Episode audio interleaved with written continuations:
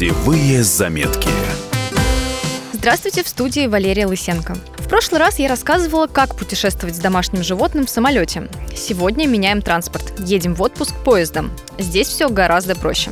Четвероногого попутчика можно брать с собой и в обычные поезда, и в скоростные, и в пригородную электричку. Но не во все вагоны. Чтобы не попасть в просак, перед покупкой билета узнайте, где провозка животных разрешена. Это можно сделать и в кассе, и онлайн. На сайте при выборе вагона стоит обратить внимание на иконку в форме лапки. Если она есть, все в порядке. Если перечеркнута, здесь вашему питомцу не будут рады. По железной дороге можно ездить не только с кошками и собаками, но и с многими экзотическими зверьками.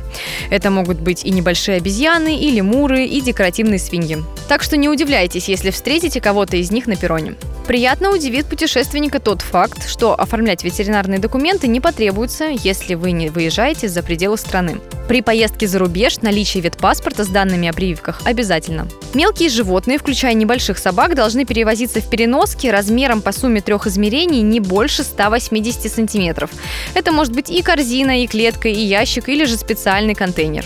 Ехать питомец будет на месте, предназначенном для размещения ручной клади. Крупные собаки путешествуют с поводком и в наморднике. В поездах дальнего следования проезд животного может быть как платным, так и бесплатным. Все зависит от категории вагона, размера питомца и расстояния поездки. В среднем за попутчика придется заплатить от 150 до 800 рублей. Конечно, это гораздо меньше, чем в самолете.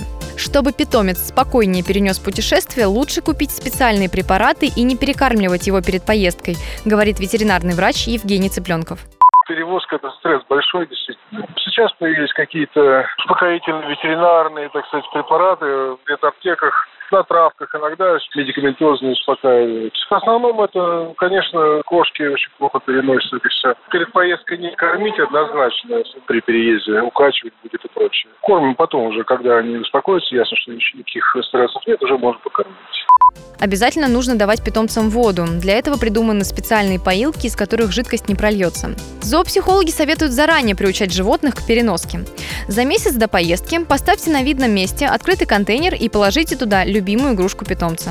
Так он будет спокойно заходить в коробку.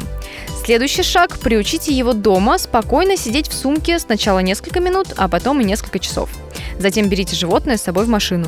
Постепенно четвероногий привыкнет находиться в замкнутом пространстве и легче перенесет дорогу.